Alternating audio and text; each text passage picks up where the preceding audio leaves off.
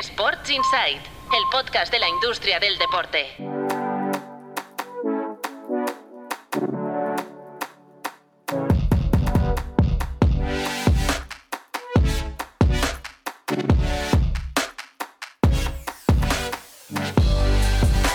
Muy buenas, bienvenidos y bienvenidas a Sports Insight, un podcast de tu playbook producido por NSN.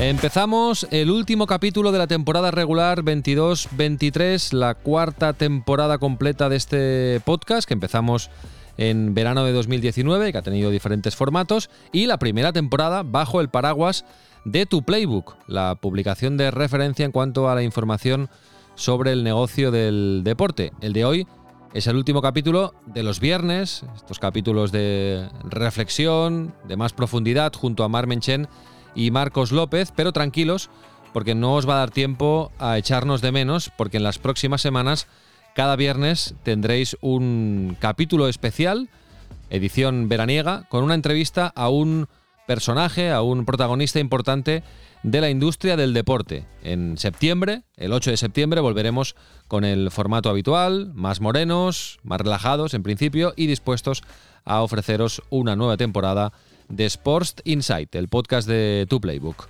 Hola, Marmenchen, ¿qué tal? Muy buenas. Eres muy optimista con esto de volver relajados. Hombre, es el objetivo, ¿no? De las vacaciones. Debería ser. Yo lo del moreno sí que lo tengo como objetivo. Es verdad que cuando tienes, Relajado no lo sé. cuando tienes niñas o niños pequeños es más complicado, ¿eh?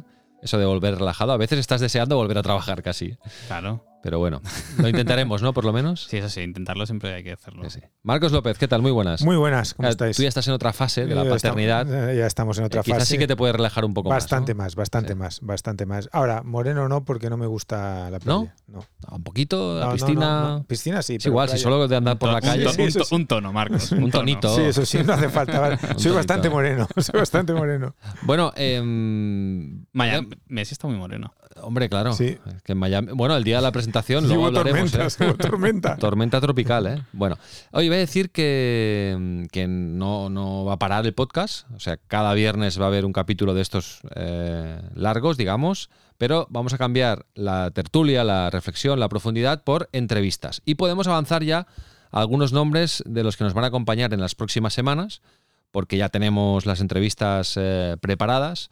Se trata, por ejemplo, de Leandro Petersen, que diréis, ¿quién es Leandro Petersen? Pues es el director de marketing y comercial de la AFA, de la Asociación de Fútbol Argentino. Manel Arroyo, fundador y consultor estratégico en Dorna. Ángel Fernández, director de marca de la Liga, que con el eh, new look, con el eh, restyling que ha hecho el logo de la Liga y toda la imagen corporativa, pues tiene mucho interés.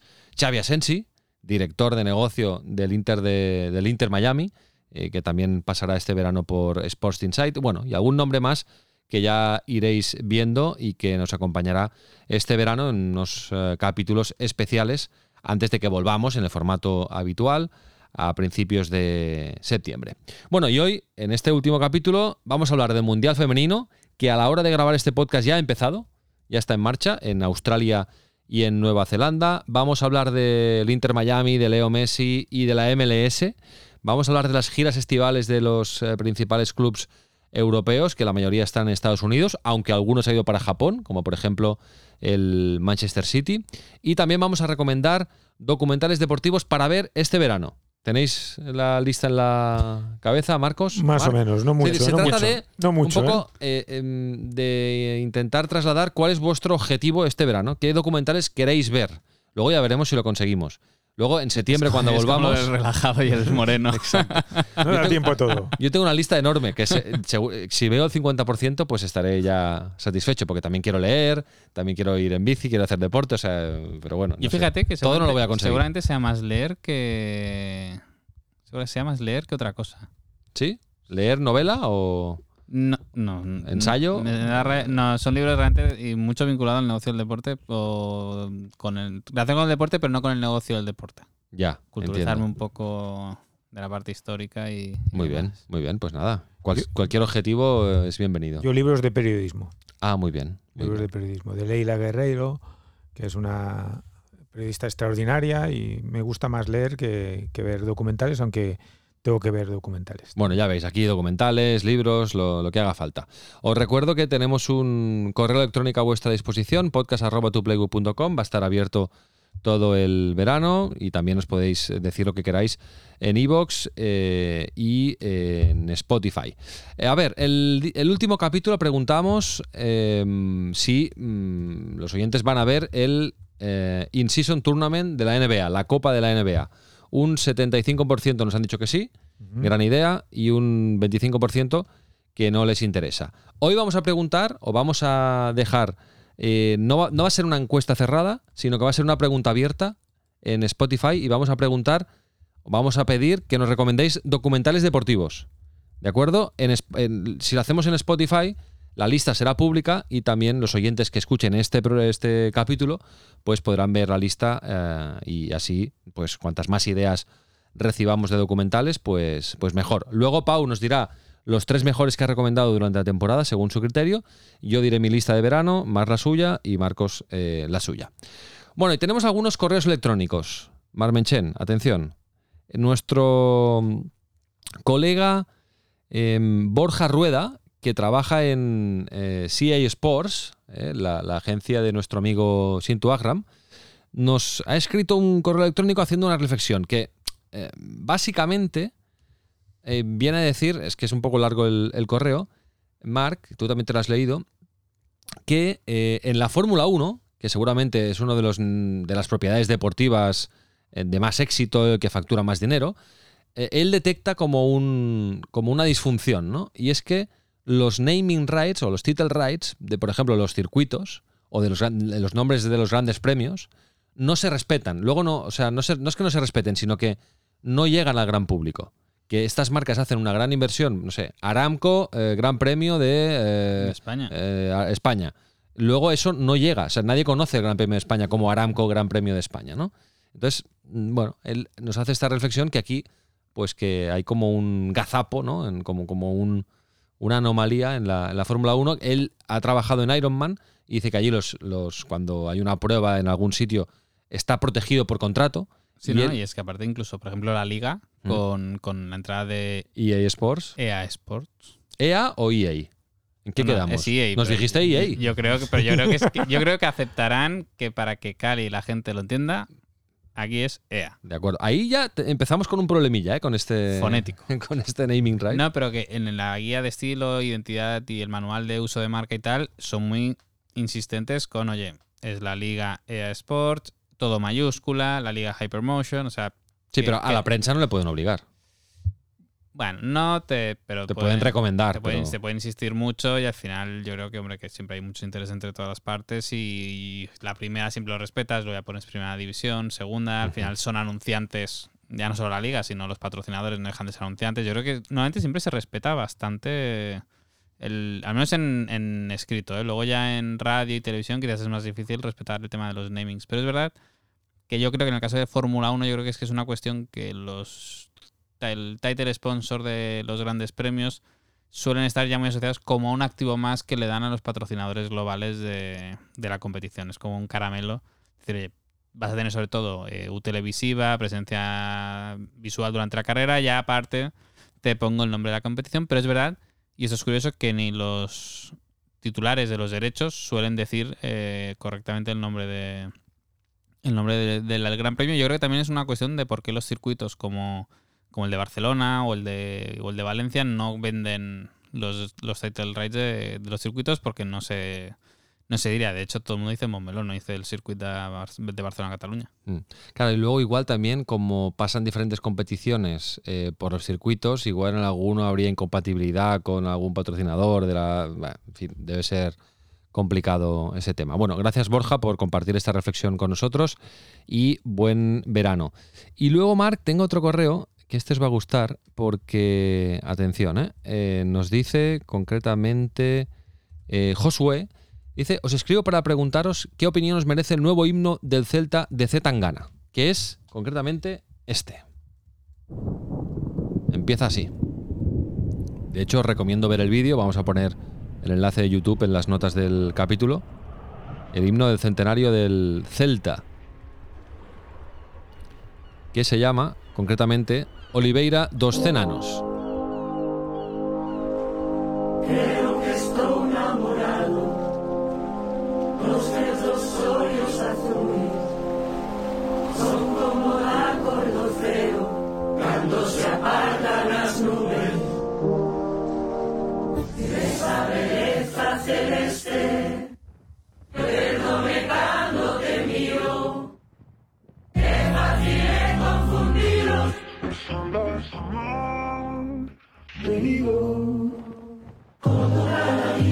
Bueno, dice Josué que para él es muy rompedor, original y muy adecuado, incluso para cantar en el estadio, y que le ha hecho reflexionar que los himnos actuales son muy antiguos y están desfasados.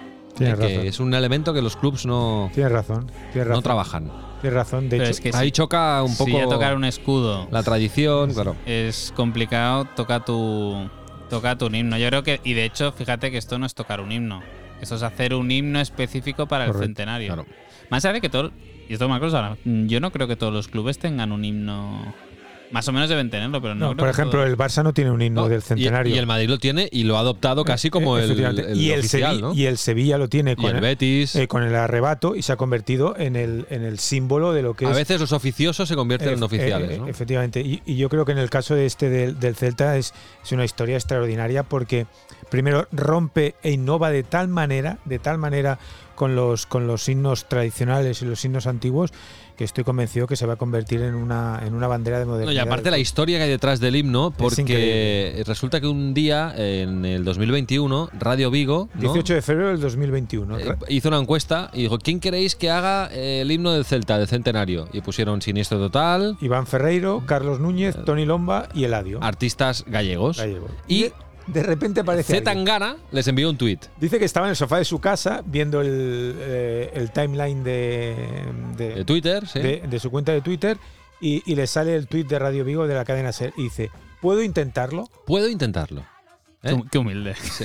Porque Zetangana es aficionado del Celta, porque su padre es de Vigo, es gallego, él es madrileño, pero bueno, tiene ese, ese vínculo. Y bueno, ahí, Madrileño creo, del barrio de Carabanchel, Sí, sí, es sí. decir, madrileño, madrileño. con buen criterio, al Celta, a alguien se le iluminó Todo. todo y bueno, empezó poco a poco, lo que parecía una broma y tal, pues empezaron a, Un proceso a de hablar con, con Claro. Zetangana. Él se eh, Se sumergió. hizo una inmersión en el mundo gallego y de Vigo y al No, resultado pero una es esta inmersión, obra. sí, una inmersión física. Estuvo viviendo Sí, sí. dos meses en Vigo, conectando con las Bueno, raíces. yendo, yendo al campo, Sí, no. viendo partidos. Bueno, está en la última jornada. de Sí, Liga, contra el Barça estuvo. Sí, sí. No, no, y conectando con las raíces musicales gallegas, que evidentemente que no tenía tan, tan cercanas, y conectando con toda la cultura ancestral de la música gallega, y queda resumido en el, en el vídeo, que el vídeo es maravilloso. El vídeo es muy chulo. Es que, Es no, el- es que no deja de ser un cruce como el de Rosalía con el Barça, que nos hemos llenado la boca de que bien tirado y demás. Y esto no deja de ser un club mucho más humilde como el Celta,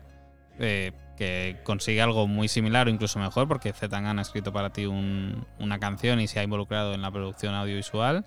O sea que yo creo que claro que cuando, cuando lo tuvieron que ver, vamos, yo creo corrieron a, sin desmerecer al resto de artistas gallegos que salían en esa encuesta, ¿eh? No, no, pero lo, lo presentaron la semana pasada con toda la plantilla del Celta, con eh, en un teatro. o sea Y él que- estaba que, emocionadísimo, El Celta ¿eh? le ha sacado, le ha Sí, sacado sí. provecho a Como todo toca, esto. Pues toca. nada, enhorabuena al Celta por esta iniciativa y gracias a Josué por enviarnos el, Fíjate el que correo electrónico. Arrebato también es un artista moderno. En, en el momento en que sale el himno del, del Sevilla, ahora no diríamos que es un artista moderno, pero yo creo que ya se están buscando ese tipo de. Y sobre todo intentar que sean aficionados aficionados de ese club. Claro. Hacia domingo con, con Real Madrid no deja de ser un aficionado. El Alavés lo hizo también con, Con Izal. con Izal. Eh, ¿Qué él es más vasconista que.? El Barça lo hizo con, que lo hizo con. Serrat. Sí, sí.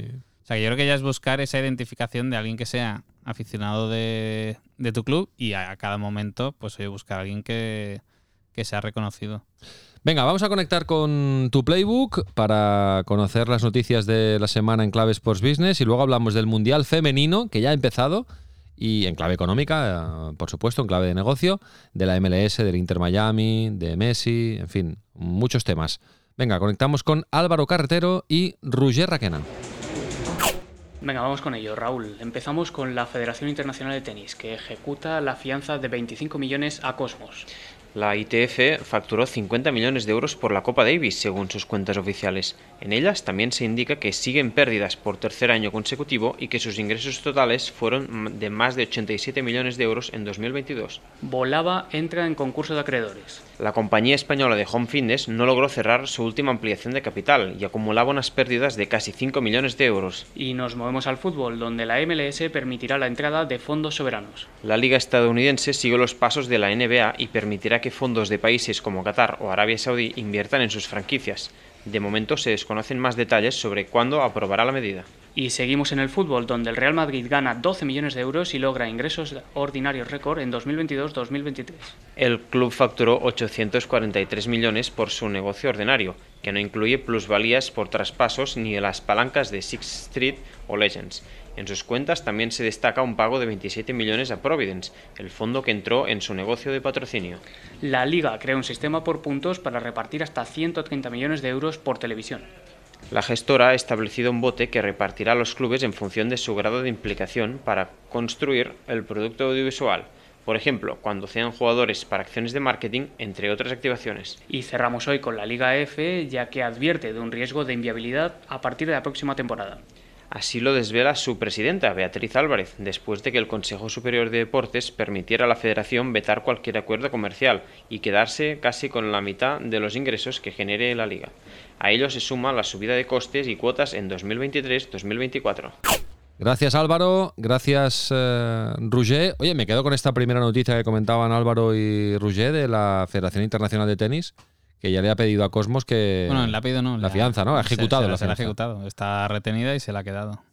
Bueno, pues. Un buen eh, boquete. esto, esto va para largo, ¿eh? Este contencioso. Sí, lo que yo creo que realmente.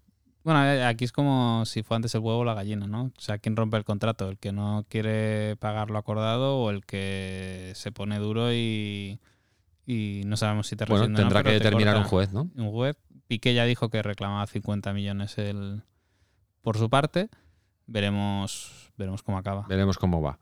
Bueno, tenemos en marcha el Mundial Femenino y yo creo que lo debemos analizar más allá del ámbito deportivo, que es un Estados Unidos contra el resto del mundo, ¿no? Contra el mundo, sí, A sí. ver si las selecciones europeas pueden ahí rascar Difícil, algo. Difícil. Em, es un mundial que se celebra hasta el 18 de agosto, si no me equivoco, Marcos. Sí, En- dura un mes. Muy tarde. Muy tarde. Pero lo que pasa es que, claro, es en invierno en Nueva Zelanda y en Australia. Y son 32 equipos, que es es, la la primera vez, explicación, claro, claro. y es la primera vez que se juega 32 equipos. Estamos Claro. hablando del mundial mm, en términos de, de industria. eh, Para que tengamos claro lo que, lo que ha ocurrido en estos cuatro años, en el último, en Francia 2019, eh, se dieron apenas 28 millones de euros en premios y ahora se pasa a 104 millones de euros de- en premios por parte de la FIFA. Está muy bien, pero el Mundial de Qatar del 2022 fueron 414 millones de euros. Es decir, que está muy bien porque por vez primera las jugadoras también van a cobrar. Es decir, van a, por participar solo van a cobrar 28.000 euros, que es, No está nada mal. que es una fortuna teniendo en cuenta eh, lo que eso supone. Para es el equivalente al salario medio de la Liga F, que está entre 30.000 y 40.000.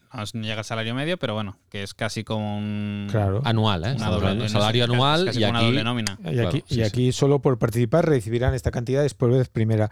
Para que nos hagamos la idea de la dimensión de esta cifra, en los torneos clasificatorios de las diferentes confederaciones para llegar al Mundial, el 66% de las futbolistas tuvo que pedir permiso en su trabajo, en su segundo trabajo, para poder participar en, los partidos. O sea, que la profesionalización está todavía muy lejana y eso demuestra, evidentemente, eh, las dificultades que hay. Y que solo 14 de las 207 selecciones que han accedido a estas fases clasificatorias han tenido planteada una paridad salarial. Sabéis que en Noruega, a través de Ada Hegerberg, fue en el 2019 la mejor jugadora del mundo y no participó en Francia reclamando algo que desgraciadamente todavía no se ha conseguido, pero a partir de ahí eh, tanto Dinamarca, Estados Unidos, Brasil y ahora Francia, Canadá, Chile, Nigeria, Japón, Perú y España e incluso selección han firmado ya ese acuerdo para la paridad salarial que indica eh, la fuerza y la potencia del fútbol femenino que se va a vivir en- durante este mes. 32 selecciones. Hay un informe de FIFPRO, el sindicato del fútbol femenino, que indican que el 47% de las jugadoras no cobran a nivel de primera, segunda división y que el 87% se retiran antes de los 25 años por falta de soporte económico. O- Obviamente, si vamos a las grandes referencias, Alexia Putellas, que es la mejor jugadora del mundo, doble balón de oro, y la única mujer española que tiene el balón de oro junto a Luis Suárez, el único hombre que lo tiene, el, el que fuera jugador del Barça y del Inter recientemente fallecido, está Alexia en torno a 600.000 euros con todo. Cristiano Ronaldo cobra 200 millones de euros. Mm. A partir de aquí, eh, las diferencias son tan abismales. No, aquí, claro, la, la doble reflexión es, eh, ¿el fútbol femenino está mejor que hace unos años? Sí. Sin duda. ¿Está multiplicando por X eh, todas las cifras? Sí. Mm. Em, ¿Continúa lejos del fútbol masculino? Sí. Sí, y Y, mucho. nun- y nunca lo va a alcanzar. Pero porque ni, ni el mejor de los deportes masculinos después del fútbol es capaz de, de acercarse, al fu- acercarse al fútbol. Fórmula 1, que podríamos decir que es el segundo gran deporte premium que existe, su facturación como competición eh, es igual o similar a lo que factura solo la liga por derechos de televisión. Solo la liga. Lo tienen las escuderías que tienen su negocio, pero como la liga tiene sus clubes. Entonces, yo creo que es, que es absurdo y me parece un debate muy... Y aquí me meto en un jardín importante. Me, me parece absurdo el confiar en la utopía de, de que eso se va a igualar en algún momento. Más allá, y hay excepciones como Estados Unidos en el que allí realmente el soccer femenino es mucho más importante que el, que el masculino, pero en, en la globalidad... Allí la tendencia seguramente es, al- es es a la inversa. Pero en la globalidad es muy difícil plantear, a no ser que se acepte, y esto es una decisión de los clubes, de las federaciones y de los jugadores hombres, que acepten renunciar a parte de, de sus emolumentos para transferirlos a, a las jugadoras, asumiendo que no- ese no tendría que ser el foco. Que con que tengan un sueldo ahora mismo para ser profesionales y dedicarse exclusivamente, eso es lo que va a hacer que en el largo plazo esto vaya creciendo y, y pueda ser un negocio mayor, pero el, el riesgo que hay, para, y es una opinión muy personal, ¿eh? pero el riesgo que hay de, de dopar en exceso el fútbol femenino es que en el momento en que administraciones eh, y marcas vean otra oportunidad, vean otro foco en el que redirigir recursos, pues esto de repente se desmorone de un día para, claro. para el otro porque no se han sentado bases para que esto ande solo, sino que siempre ha estado con, con muletas. Yo creo que, que hay que ir- y, y, por ejemplo, a Infantino le ha pasado un poco en esta edición, que él tenía unas pretensiones económicas con los derechos audiovisuales en Europa, desmesuradísimas, y al final ha tenido que conformarse con la adjudicación a, a las televisiones públicas por muy poco dinero, pero porque ya por error lo primero que hiciste fue llevarte un mundial a un país en el que horariamente Claro. Era, nefasto para cualquier gran mercado audiovisual. Sí, el partido inaugural ha sido a las 9 de la mañana, Sí, y hora España, española. y, y España también juega a las nueve y media. Aquí se, se ha, se ha avanzado mucho, como dice Mar, pero no podemos olvidar lo que ocurrió, insisto, con Ada Hegerberg en el Mundial de Francia de 2019 y tampoco podemos olvidar que en este Mundial hay jugadoras de altísimo nivel de la selección española que han anunciado que no han ido a la Copa del Mundo, caso Mapi León, Patrick Guijarro, por poner los más evidentes, porque no se creen las mejoras y todo lo que había vendido la Federación Española de Fútbol y creo que se está caminando en la dirección correcta hacia la lucha por la igualdad, eso es evidente, pero por la igualdad no solo salarial, sino a nivel de profesional, a nivel de método de trabajo y a nivel de profesionalización. Francia eh, ha, sido un- ha sido una avanzada en este aspecto porque las jugadoras se quejaron y provocaron la dimisión de la, de la entrenadora y eso, y eso ha generado un nuevo estatus, pero por ejemplo en España eso no se ha dado. Porque, y luego eh, es el mundial que va a ser también el adiós de Megan Rapinoe, que es, que es una bandera eh, social y que trasciende mucho más de lo, de lo puramente deportivo y donde las americanas, la- el equipo estadounidense ha sido sin duda el, el más avanzado en este asunto. Y a nivel de patrocinadores, de sponsors, eh, ¿te ha llamado algo la atención, eh, Mark? Porque he visto que ha entrado Booking, Sí. Tienen a las marcas de Unilever, tienen a Globant, que también que es global, es general. Eh, tienen sí a que- Hyundai y Kia. Sí que hay algunos que son específicos de, de tal. No, no, no me sorprendió mucho, pero que yo creo que hay marcas que ya se sabe que están apostando. Visa, por ejemplo, y quien esté consumiendo prensa estos días y temas del Mundial Femenino, yo creo que seguramente la marca que más está invirtiendo, ya no en el patrocinio de, de la FIFA, sino en paid media, para que se hable del fútbol femenina, el fe- del fútbol femenino, perdón, seguramente es, es Visa la que más está invirtiendo. O sea, lo que hizo Iberdrola en su momento aquí en España para que se hablara de la primera Iberdrola entonces, yo creo que Visa ha cogido ese relevo para, para que del Mundial se, se hable mucho. Y, y demuestra la importancia de los patrocinadores, ¿eh? porque seguramente si no hubiera esa inversión publicitaria, seguramente muchos medios de comunicación aquí en España, por ejemplo, no hubieran enviado a periodistas esta vez a cubrir el Mundial. Mira, para entender lo que, lo que está contando Mar, eh, en el 2019 había 12 socios comerciales, 6 socios principales y 6 promotores de los países anfitriones, y ahora se ha pasado, eh, Raúl Mar, a 30. O sea, se han pasado de 12 a 30, más del doble, y las dos últimas empresas afiliadas a este programa son Hulop, el cronometrador oficial, y Itaú, que es el banco promotor oficial que hay, eh, que hay en Brasil. Por lo tanto, hay un incremento superior al 100% en términos de marcas que se han asociado a, a, lo que la FIFA, pomposamente y creo que con razón, considera como el mayor acontecimiento de fútbol femenino de toda la historia. Bueno, ¿lo vais a ver? El sí, Mundial sí. Femenino, sí. sí. puedo, sí. sí yo sí, creo que cuando avance un poco, yo sí. partidos de España seguramente también veré. Yo sí. Televisión española, ¿eh? Sí. Partidos de España. Yo imagino que resúmenes y, y poco más, y luego ya pues, llega el hype de la final y está España, pues evidentemente seguramente dejan. También creo, oye, Australia y Nueva Zelanda tienen todo el derecho a organizar, el Mundial Femenino y tal, pero creo que en este momento de evolución de este deporte, quizá. mm, Fíjate lo se- que supuso se- Francia en el se- 2019, que ya se fue debería poco- haber jugado en Europa o en Estados Unidos. Ya sé que ya se jugó en Europa el de 2019. cogieron el dinero. Entenderme, ¿no? No, pero era, es un tema puramente económico. Claro. Pero quizá aquí, Que es, no que, sé, que es lo que se le hace a FIFA. ¿eh? era el momento de, de- que de- ellos pidan de asentarse, enraizar, ¿no? que ellos pidan una apuesta de las teles y, y él no ha sacrificado nada. Él ha ido a buscar dinero y, y es lícito. ¿eh? O sea, que si se quiere invertir en las mujeres hay que buscar Recursos. dinero, pero de cara a la exposición, que seguramente estamos más en esa fase de exposición Claro. mediática, Efectivamente. con esto no lo consigues. No, no, claramente. Bueno, eh, ¿visteis la presentación de Messi o qué? Sí. Eso sí, ¿Cómo debió sufrir nuestro amigo Xavi Asensio?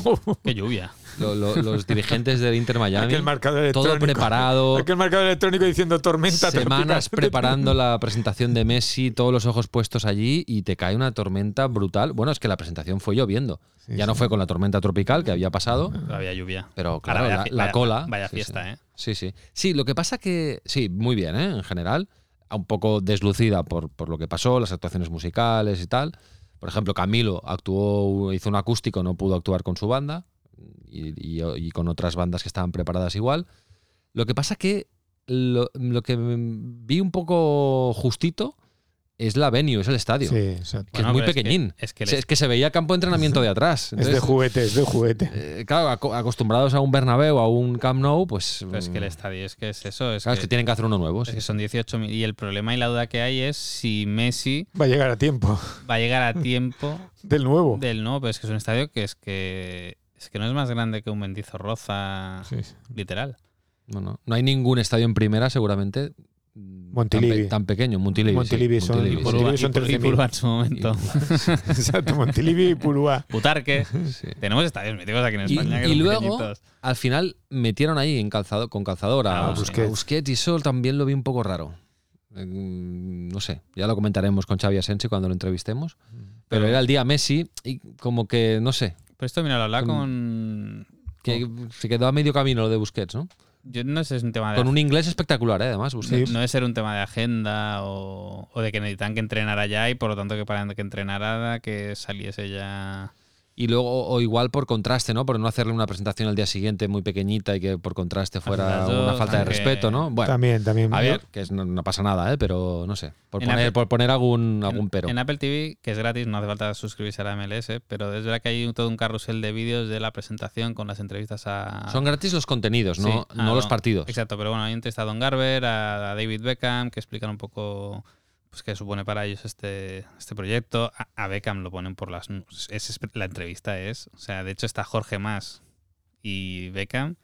Y Jorge Más, que es el que pone realmente el dinero y, Claro. y seguramente el multimillonario ahí, queda relegado a, a un segundo plano en esa entrevista que realmente sitúan a Beckham como un visionario de que. Y es verdad que, oye, que en- él en 2007 sacrificó sueldo para irse a jugar allí. Tuvo la suerte o la oportunidad de le ofrecer una franquicia de 25 millones y hoy ya está valorada en más de 500. Y Jorge Más, en una entrevista estos días, decía que con la llegada de Messi confían en que van a doblar ingresos de más de 60 a más de 120 millones de dólares y que confían en que la valoración de la franquicia supere los mil millones gracias a, a entrar a- de, de Leo Messi. Entonces yo no sé es que cuántos años lo ven jugando. Ha firmado dos, ¿no?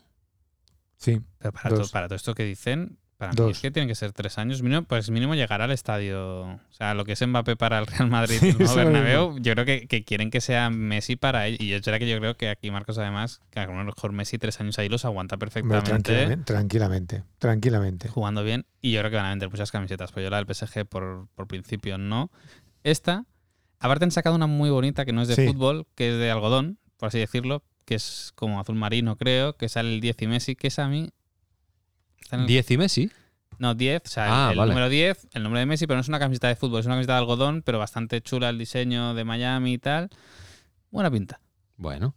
Pues sí, aparte de ser rosa, es original. Es No hay- bonito, es no hay bonito. ningún equipo que tenga la camiseta Es- es principal bonito, de ese es color, bonito. no. El- La, Es marca Inter Miami, el Flamengo, no, mola, mola. Sí, sí. Está bien, sí, sí, estoy de acuerdo. Ya con ganas de escuchar a, a Xavi Asensi. ¿eh? Sí. Oye, Messi no ha jugado esta semana, se ha disputado el All-Star de la MLS, que ya os dijimos que jugaban contra el Arsenal, Sí. el Arsenal de Londres. El de Mikel Sí, Arteta. Y el partido se jugado esta semana, ha ganado el Arsenal 0-5 Anda. a un combinado de, de jugadores de la MLS, entre los que no estaba Leo Messi, sí que había otros argentinos, no sé, como por ejemplo eh, Tiago Almada, que Ah, juega también en, en Estados Unidos. Y eh, bueno, más allá de ese partido que se jugó en el campo del DC United, eh, también pequeñín, 20.000 espectadores, el día antes, claro, esto es muy yankee. Y esto es lo que yo creo que vamos a ver que pa- un poco la idea de- del, del amigo del Chelsea, eh, de, de Bodley. Eh, jugaron un All-Star, que esto ya lo hace, hace tiempo que lo hace la MLS, eh, pero disputaron un All- un All-Star, eh, un, un- un juego de skills, de habilidades, de challenge, eh, con los jugadores que jugaban el, el día siguiente el, el partido de, de All-Stars, ¿no? Yo qué sé, un control y meterla dentro de, un, de, de diferentes agujeros que había en una plataforma, eh, chucha puerta, puerta, en función de el, la dificultad. el- el portero microfonado para la transmisión de Apple TV, hablando mientras para con los eh, presentadores. Bueno, algunas cosas que aquí en el fútbol europeo son marcianadas, Son imposibles. son pero imposibles. allí lo hacen porque tienen esa mezcla de, bueno, es fútbol y, Y está en, Estados Unidos y, y está bien. Yo recomiendo ver los clips en, la, en las redes sociales de la MLS. A mí el que más me mola es el de los porteros. Sí, Y me flipa lo fuerte que tiran con el brazo. sí, sí. sí. que Hubo, gana- hubo un duelo de porteros. Pero uno tira porterías con el muy brazo cerca y otro, y el otro con el pie. Y gana, no voy a decir. No lo decimos, pero. Pero y luego que van microfonados los porteros, eso también Claro. mola, eso también mola.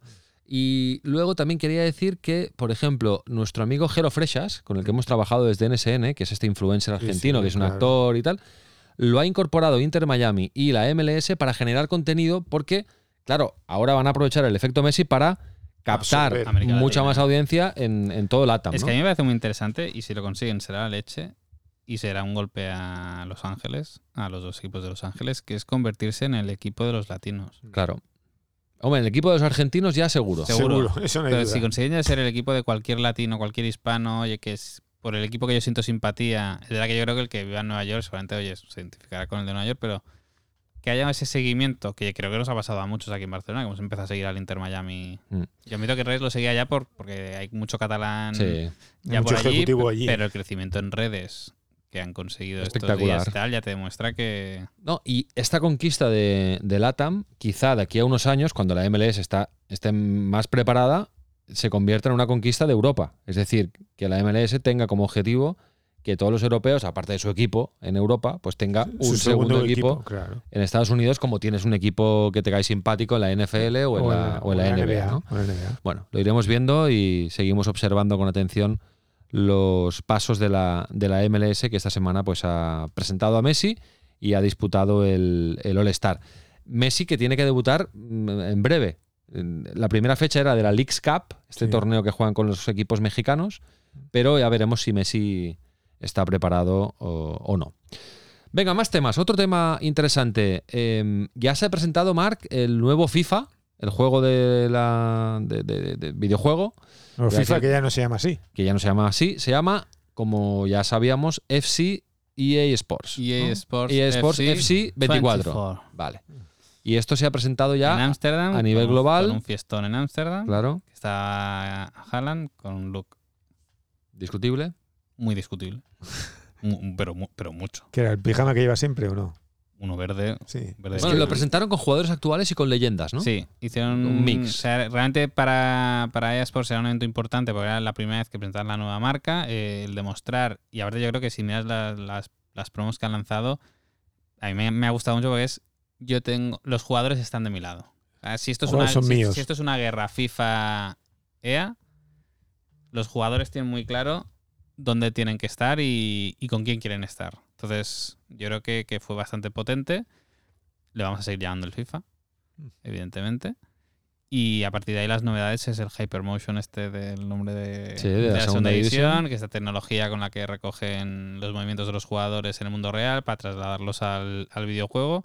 Y hay una y una de las novedades es la incorporación de ligas femeninas potentes como la Bundesliga, la Liga F, que van a estar en el En el juego. En el Ah, juego. O sea, podrás jugar con Alexia Putellas. sí. Ah, muy bien. Y a partir de aquí ver el Barça no está, evidentemente. Porque tiene un acuerdo con. O sea, en el juego sale porque evidentemente que a través de la liga Sí. la licencia Pero tiene un acuerdo con Konami, ¿no? Konami. pero mantiene el acuerdo con Konami.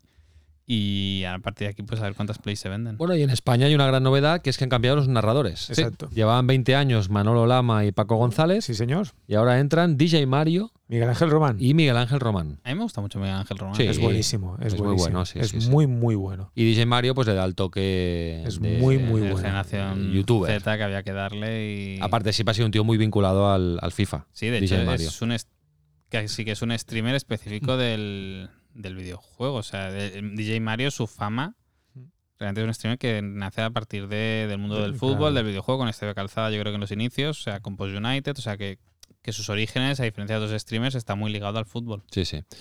Bueno, pues nada, eh, no sé si hoy jugaré en algún momento, si mi sobrino lo tiene o algo, pues igual No he jugado nunca. perderé alguna partida. No he jugado Yo nunca. me quedé en el FIFA 2002 seguramente, o sea que imagínate. Bueno, vamos con documentales. Vamos. Eh, vamos a escuchar a Pau Michans, que nos va a hacer una selección de, de algunos de los documentales que ha recomendado durante esta temporada y luego vamos con nuestras listas particulares de documentales o de libros. Va, Marcos, también te dejaré meter algún, Mm. algún libro por aquí. Venga, Pau, dale. Las tres series documentales de la temporada son Welcome to Brexham, Los entresijos de la FIFA y Tour de Francia en el corazón del pelotón. Para poner el broche a esta temporada hemos decidido hacer un top 3 de los documentales que más nos han gustado y con los que más hemos disfrutado. No están por orden, de más a menos, sino que simplemente queríamos destacar tres, aunque también podéis recuperar todos los otros que hemos ido comentando por aquí. Welcome to Wrexham. El primero es eh, Welcome to Brexham, una serie que se adentra en la compra y en la administración del Brexham galés, uno de los clubes de fútbol profesional más antiguos del mundo, por parte de los actores de Hollywood Ryan Reynolds y Rob McAhelney. Se puede ver en Disney Plus y son 18 capítulos de una media hora y va a tener segunda temporada. Sepp Blatter was the godfather of football. Being a member of FIFA is like being in the secret garden. There's an unspoken code. You can do whatever you want. El segundo, teniendo en cuenta que ha sido una temporada de mundial, no podía ser otro que los entresijos de la FIFA, una pieza clave para entender todo lo que representa la FIFA como institución a nivel geopolítico y los escándalos de corrupción que han salpicado a esta institución durante las últimas décadas. Un must para conocer la otra cara del fútbol y también del Mundial de Qatar. En este caso se puede ver en Netflix y son cuatro capítulos. Le Tour de France, c'est très simple. C'est une course de vélo, chaque jour, pour 21 étapes. Y el último, como no podía ser de otra manera y teniendo en cuenta que nos encontramos en la semana final del Tour, es Tour de Francia en el corazón del pelotón. Un insight de la Gran Bucle del año pasado, ganada por Jonas Vingegaard, donde se cuenta desde dentro todo lo que esconde este gran circo con el seguimiento de cerca de ocho equipos. Ya lo sabéis, si tenéis vacaciones y algo de tiempo libre este verano, aprovechad para disfrutar de alguno de estos documentales que hemos ido recomendando. Hasta la temporada que viene.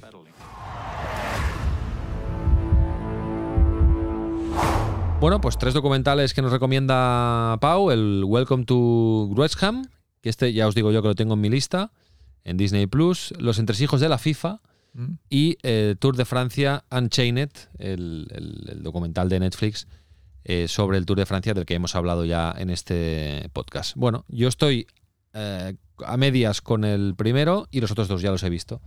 O sea que, he cumplido un poco las Yo no, yo tengo que. recomendaciones de, de Pau. Bueno, a ver, eh, ¿empiezas tú, Marc? Sí. Venga, va.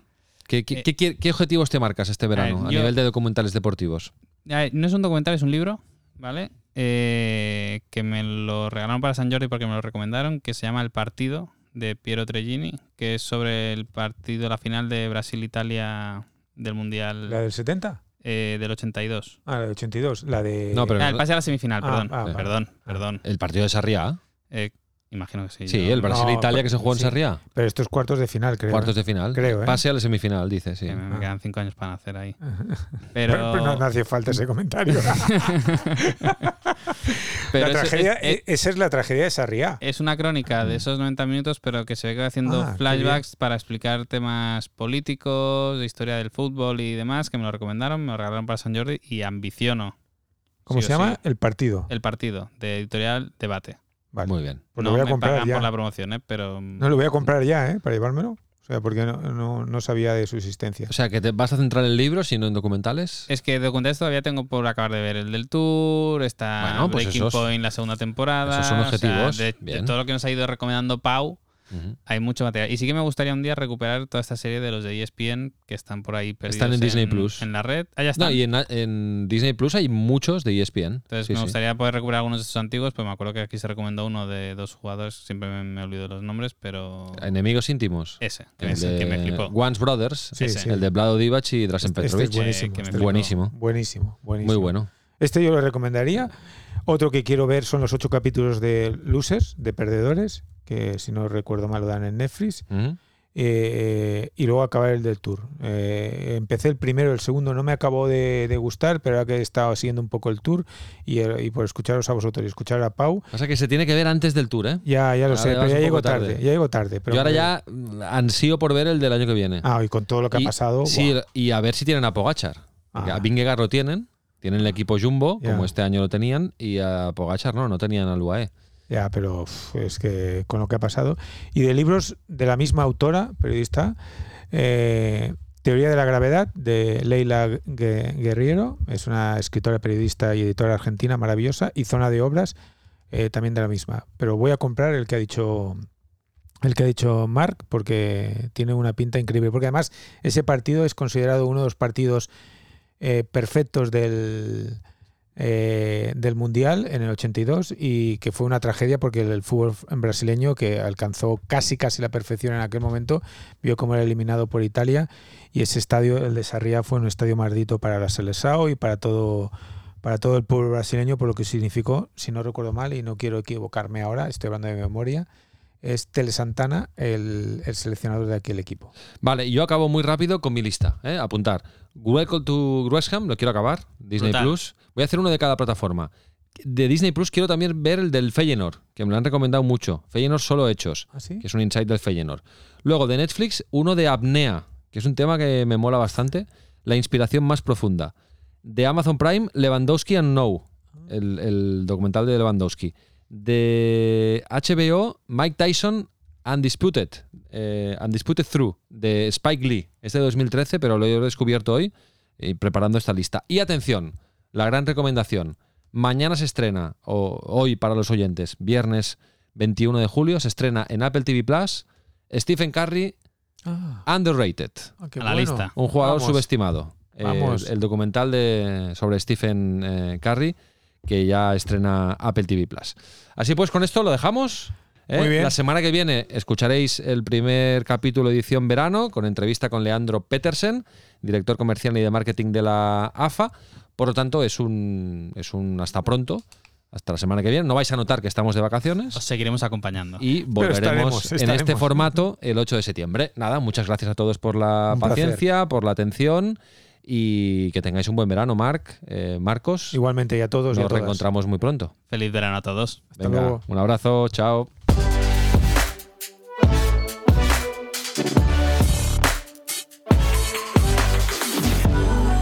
Sports Insight, un podcast de Tu Playbook producido por NSN. Y recuerda, tienes toda la información económica de la industria del deporte en tuplaybook.com. Únete a la plataforma de negocios para la industria del deporte. in orbit.